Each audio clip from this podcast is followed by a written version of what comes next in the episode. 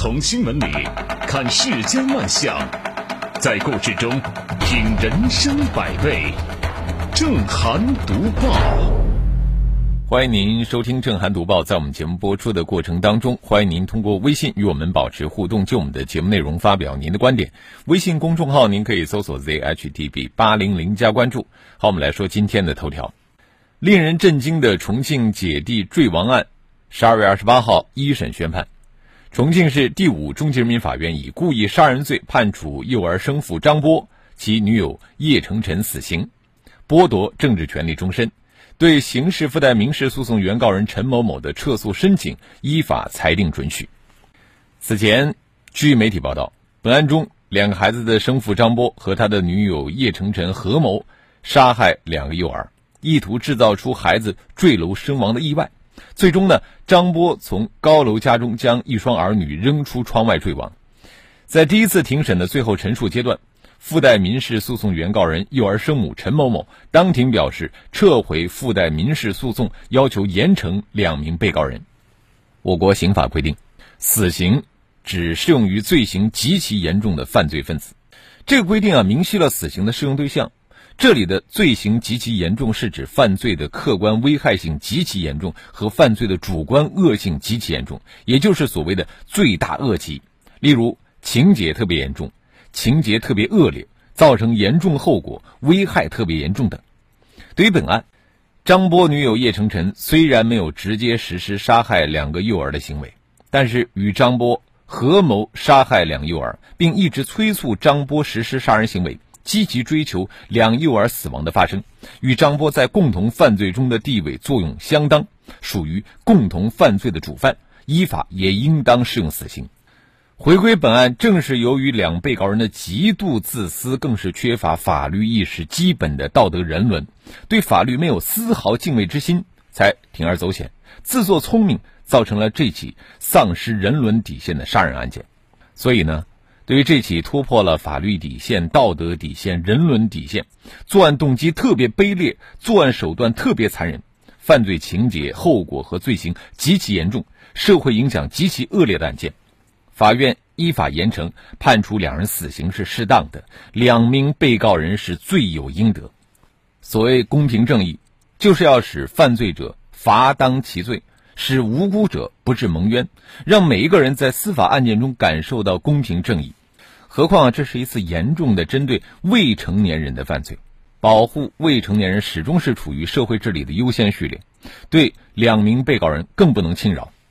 本案的死刑判决还需要经过重庆高级人民法院的复核和最高人民法院的核准。但是对于这样的一起惨绝人寰的案件，显然这两名被告人会付出应有的代价。天理、国法与人情，任何一方面都不会宽恕张波和叶成晨的恶行。未成年人是社会和国家的未来，保障他们的健康成长，每个成年人都责无旁贷。无论何时何地，面对何种境遇，孩子的合法权益都不能被忽视，丧失人伦的悲剧都不该再出现。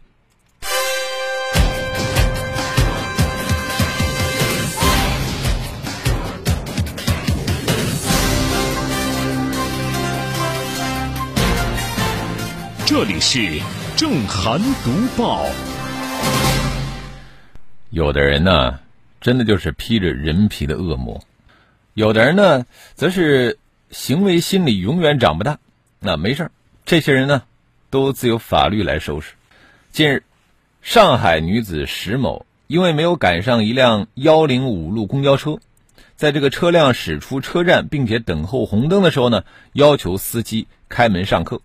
遭拒绝后，他绕到驾驶室一侧与司机理论，未果之后呢，竟然直接挡在车前，不顾一车乘客指责和道路通行秩序，玩手机长达二十分钟。这个石某事后表示说，自己被拒之后呢，出于报复心理，为赌一口气，头脑一热就走到了车前面，阻挡公交车前行。目前，石某已经被上海普陀警方行政拘留。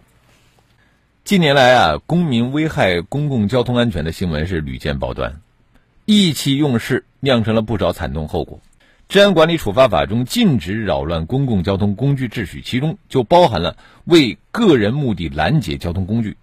那除了法律明文规定之外呢，各地政府也出台了相关法规来维护交通安全秩序。这次事件当中的这个女子挡车，便严重危害了公共交通安全。为了个人的目的扰乱公共交通秩序的行为屡禁不止，可见啊，惩罚力度不够。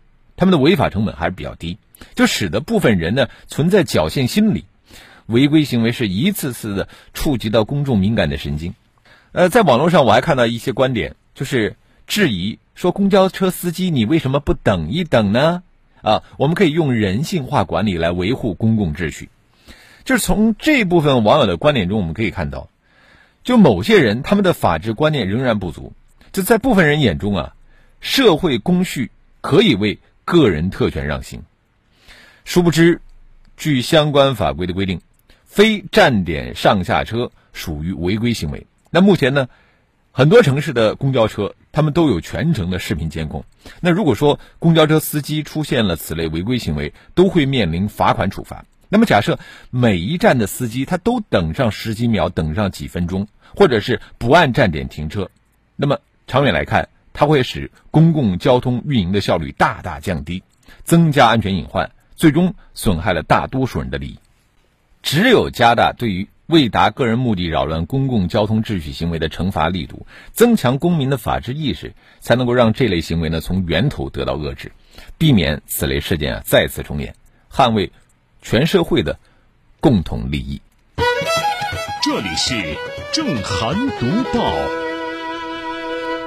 这个石某拦公交车的视频上了很多媒体，好在啊，这些小编们呢都给他打上了马赛克。你看，不然的话，这石某以后出去怎么见人呢？是吧？啊，他虽然违法，但是罚当其罪啊，咱们不能在媒体上示众，法外施罚。近日啊，一段多人被押解游街示众的视频在社交平台上广为流传。在这个视频当中，有几个人身穿防护服。胸前和后背都挂着大幅的照片，被相关人员押解游街示众。据了解，视频中的事件发生在广西靖西市。靖西融媒体中心在社交平台上发布的视频显示，此次游街的几个人呢，是因为涉嫌运送他人偷越国境、走私等违法行为被予以惩戒。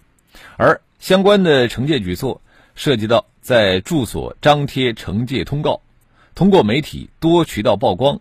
冻结他们的银行账户和宽带等等，而靖西人民政府官网今年八月份发布的一则视频也显示了相关的画面。虽然说这个靖西市地处边境，承担着巨大的外防输入压力，但是，即便说是为了防疫，也不能够让游街示众这种严重违背依法治国精神的举措再次出现。相关针对性的惩戒措施呢，不能脱离法治的范畴。呃，早在一九八八年，最高法。最高检以及公安部就下发了关于坚决制止就已决犯、未决犯游街示众的通知，明确规定，不但对死刑罪犯不准游街示众，对其他已决犯、未决犯以及一切违法的人也一律不准游街示众。你看看，对死刑犯尚且如此，那就更别提其他类型的嫌犯了。因此啊，当地。不妨按照惩前毖后、治病救人的原则，依法对相关人员进行调查处理。唯有如此，才能够真正让依法防疫的理念深入人心，进而呢帮助当地政府提升治理效能。这里是正涵读报。前面的这几条新闻呢，都算是普法学法了啊。咱们接下来要说的这位新闻人物。也是非常值得学习。十二月二十五号到二十六号是全国硕士研究生招生考试时间。青年研究员、著名的青年科普作家赵旭毛的一篇文章《毕业致谢》，我从来不曾优秀过，引发了学界的关注。作者屡经挫折却永不放弃的精神，这些天感动了不少仍然奋斗在路上的学子。小学升初中，没考上。中学升大学没考上，大学考研惨遭调剂，硕士考博士再次惨遭调剂，博士阶段和导师不和退学。就是这么一位从来不曾优秀过的青年研究员，以自己的愚笨天资，在逆境中开出了花也因此呢，这个致谢篇啊，引发了巨大的反响。人们感叹于他年纪轻轻就活在了被别人家孩子支配的恐惧下，共情于他在挫折之下仍能够保持乐观向上的人生态度。而当得知他玉汝于成的时候，又宽慰于他的执着没有浪费。显然呢，这就是一个乡村学生的成长逆袭记。而这样的故事之所以感动人心，是因为人们在饱经现实风雨之后，总希望见证一场酣畅淋漓的触底反弹，一场绝境之后的峰回路转，并且从中汲取前进的动力。从赵旭毛励志的笔触当中，我们能够感受到他心中的那份从容。踏过万水千山，曾经的绝望。只能等闲看待，乃至云开雾散，也唯有感谢那个不言放弃的自己。对于这场逆袭，一些人发出了“笨拙而执着的人也能成功”的感叹。对于赵旭毛而言，这只是一种结果，他最可贵的仍然是那种屡败屡战的坚韧品质。对于我们每一个平凡人来说啊，这个世事艰辛总是难免的，而相对于挫折呢？需要有赵旭毛这种穷且坚毅的精神。呃，这两年，丧文化呢盛行于网络环境，就有一些年轻人喊着被生活压得喘不过来气了，却又不相信自我实现的价值，动辄以躺平作为人生的信条。面对挫折，其实挺住才意味着一切希望。辛苦二十多年，终于得到治愈，实现逆风翻盘，这只是前半段的故事。进入实验室的赵旭毛，科研之路呢或许不会一帆风顺，但是苦难中淬炼的性格，只会让人更加强大。这里是正涵读报，看看也有赵旭毛这种另类的别人家的孩子是吧？说了别人家的孩子，我们再来说说陪着孩子长大的人物。最近有这么一条奇怪的热搜：公众人物在网上晒婚姻秀幸福，结果呢被粉丝内涵了一句成人像，公众人物很生气，把这个在这个把宠粉当成流量密码的时代，这个公众人物居然敢对自己的粉丝，这真的是另类啊！这个另类，它就是叫做红果果。说起童年的回忆啊，八零后脑海中的旋律就是大风车啊，吱呀呀的转，这里的风景真好看啊。还有呢，忘不掉的金龟子和毛毛虫。其实，接棒少儿频道主持人呢，还有一对好搭档，那就是红果果和绿泡泡。主持人红果果呢，他的本名叫陈苏，呃，他是二零零三年开始主持儿童节目《智慧树》的。他的搭档呢是绿泡泡，本名叫耿晨晨。就这对台上的好搭档，现实当中呢，他们是对夫妻档。两个人从二零零三年开始主持《智慧树》，七年之后决定牵手一生。二零一九年六月，陈苏生下了大女儿小橘子。在今年九月份呢，红果果迎来了他的小儿子大力。再为人母啊，红果果就想在网上和网友呢分享这份喜悦啊。这个在网上晒出了一张两人合影对比照，这个时间是横跨十六年。好，广州，我们继续来说。早啊，您吃点什么？来点有品质。您放心，咱这儿的早餐啊，选用最新鲜的食材，没有地沟油、瘦肉精、塑化剂、色素、香精、一定也没有速成剂。那味道怎么样？味道纯正，入耳即化，关键是走心。有些什么口味啊？有酸的醋酸、柠檬酸，生活的各种辛酸。有苦味的吗？有绿茶、咖啡、苦瓜、苦胆和各种苦闷。那甜的呢？有蜜，有糖，有苦味过后舌根是淡淡的甜和各种世间的美好。那肯定也有辣的。当然有朝天椒、生姜、大蒜和各种。富有建设性的麻辣点评，早餐要吃好，选择有品质的新闻大餐。工作日八点，FM 一零四正涵读报，诚意奉献。好，欢迎回来，这里是 FM 一零四无锡经济广播的正涵读报。在广之前，我们说到了这个红果果呢，在网上秀幸福啊，晒这个夫妻的二人照啊，横跨十六年。有一位网友就留言内涵了一句说。我就知道这两人在智慧树下没干什么好事儿。对此呢，红果果陈苏发文回怼网友说：“合法夫妻一不抢，二不偷，请问干了什么坏事儿？这个网友自作聪明的槽点，按其他公众人物的操作，要么呢就是装作看不见啊，要么就嘻嘻哈哈两句过去了。但是红果果呢，却较起了真儿，和自己的这个粉丝杠了起来，一时激起千层浪啊！很多网友认为，相关言论那就是开玩笑，质疑红果果你太较真儿。而红果果呢，对此解释说，他能够理解，但是家里的老人不理解这样的梗儿。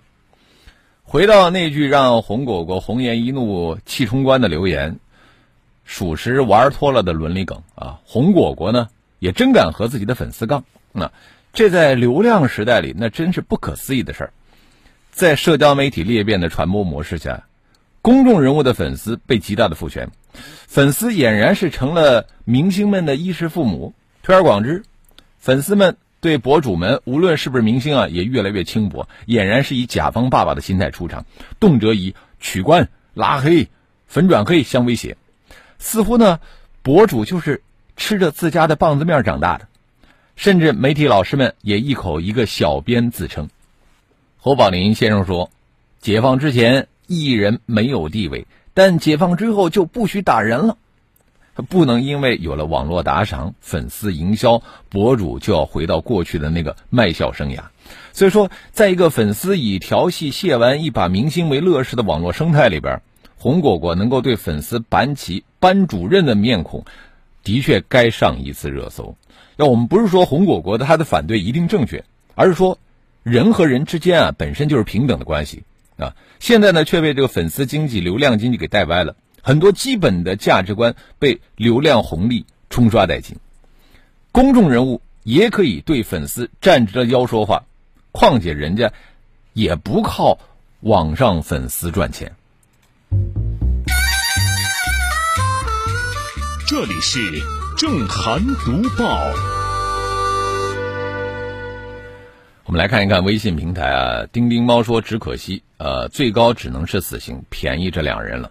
上善若水说：“这对男女简直不能够称之为人啊！就算在动物界，这样的事情都没有听说过。”李贝卡说：“正义永远不会缺席。”陈卓璇说：“以他们的尿性，肯定还要上诉，二审才能够最终判定死刑。他们还要多活几天，便宜他们了。”红袖添饭他说：“虽然是罪有应得，但是还是很难受。为了孩子们，制定监护权审查制度吧。”清泉说：“虎毒不食子，这手段太残忍了，罪大恶极，真的应该千刀万剐。”飞鱼也会跳说：“这小仙女儿平时是在家里横惯了吧？